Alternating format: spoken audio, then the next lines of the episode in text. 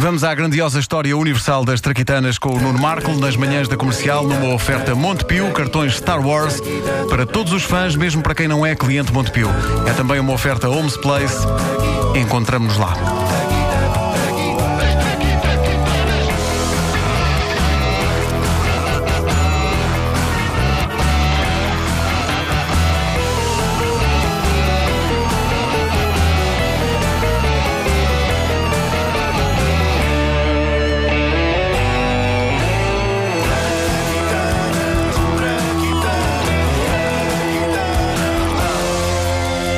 Máquina de lavar louça é para mim uma das maiores invenções da história. Quando eu me casei, eu sabia fazer pouca coisa.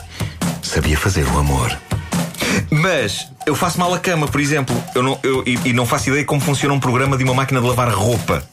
A máquina de lavar a roupa, aquilo parece-me horrivelmente complexo. Aquilo de umas cores que não podem ir com as outras e, e das temperaturas e da quantidade de amaciador. Aqui- Aquilo é física quântica. Não é muito difícil. É, lá É, em casa mim- nenhum homem toca na máquina de lavar roupa. Para mim é muito, muito difícil. Mas eu gosto da maneira orgulhosa como tu dizes isso. É verdade. Na minha casa o que aconteceu foi a minha mulher ensinou-me a mexer na máquina de lavar roupa para eu não dizer oh, eu nisso não mexo, querida, isso é lá contigo. Não, não, porque não Ahm, quero mais ter todas as cuecas em tons de azul. Em casa, em casa- em casa da Wanda, alguém toca na máquina e ela. Violação!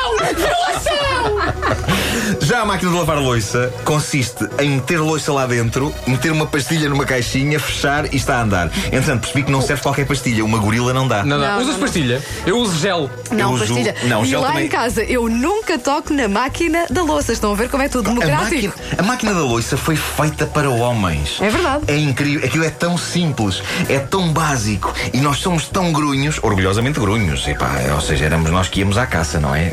Eh, quando, quando- na pré-história. Agora já não. Bom, eh, mas, mas sempre me dizem: Ah, não sabes fazer nada em casa. Eu respondo: Sei lavar a louça, sei lavar a louça. Aqui há tempos eu sujava dois pratos e um copo, punha na máquina lavar a louça. Depois percebi que talvez isso fosse um bocadinho estúpido e Aham. nada ecológico. Por isso, antes de partilhar a vida com a minha mulher, quando ainda vivíamos cada um na sua casa, eu usava o quê? O clássico método de indivíduo que vive sozinho e que consiste em.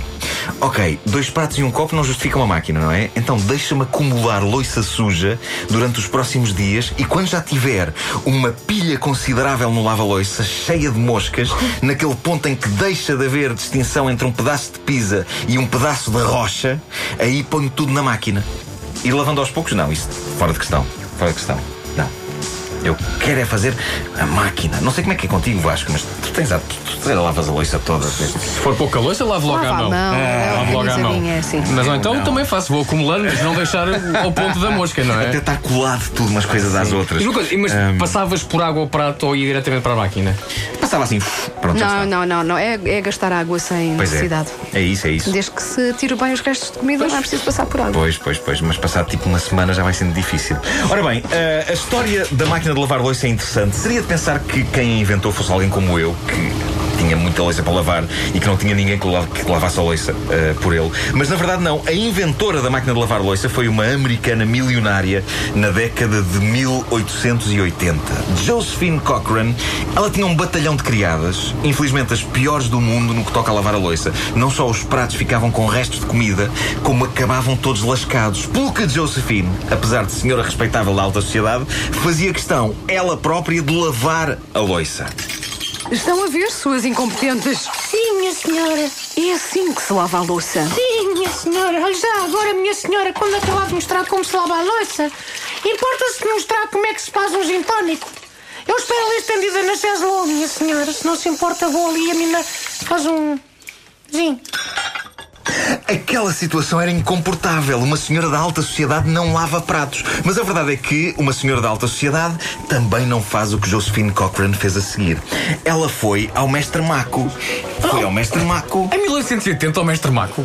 Exatamente, era no tempo em que não era só o nome de uma loja. Naquela altura era mesmo o mestre Maco. Ele ainda era vivo. Ah, ok. O próprio mestre. O próprio mestre. eh, era vivo. Na- na- Mas, na- mas eu, eu, eu não acredito que estás a incluir o mestre Maco na grandiosa história universal das traquitanas como se fosse uma figura histórica, como se fosse tipo um, um Edison, um. Eh, E ainda não viste um Gutenberg. Ainda não viste o episódio em que eu falo sobre o famoso vendedor de ferragens aqui da Fonseca. Mas adiante. Adiante.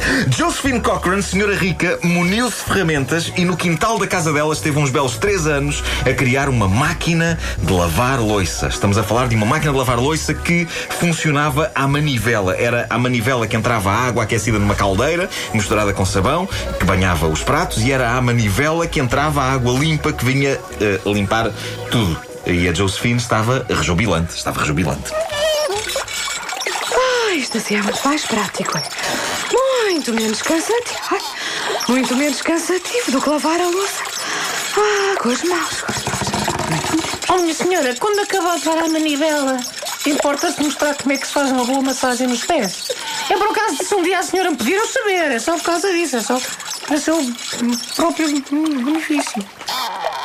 Josephine patenteou a máquina de lavar louça em 1886 e não só criou a versão manual para casas particulares, mas também a versão automática a vapor para hotéis e restaurantes. A empresa fundada por esta senhora ainda hoje existe na América, é a KitchenAid. Ai, muito famosa. E, e muito da maneira de funcionar das máquinas atuais ainda deve às ideias originais da milionária que meteu as mãos na massa e ensinou valentes lições às criadas.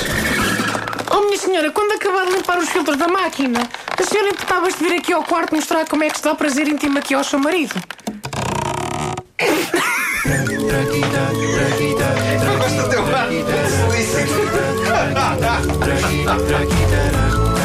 As Traquitanas com o Nuno Marco, uma oferta Montepio, cartões Star Wars para todos os fãs, mesmo para quem não é cliente Montepio e Homes Place. Encontramos-nos lá.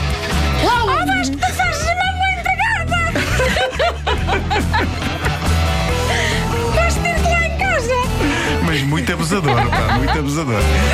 4 minutos para as 10 da manhã, bom dia, está a ouvir a rádio comercial, a rádio preferida dos portugueses. Gosto muito!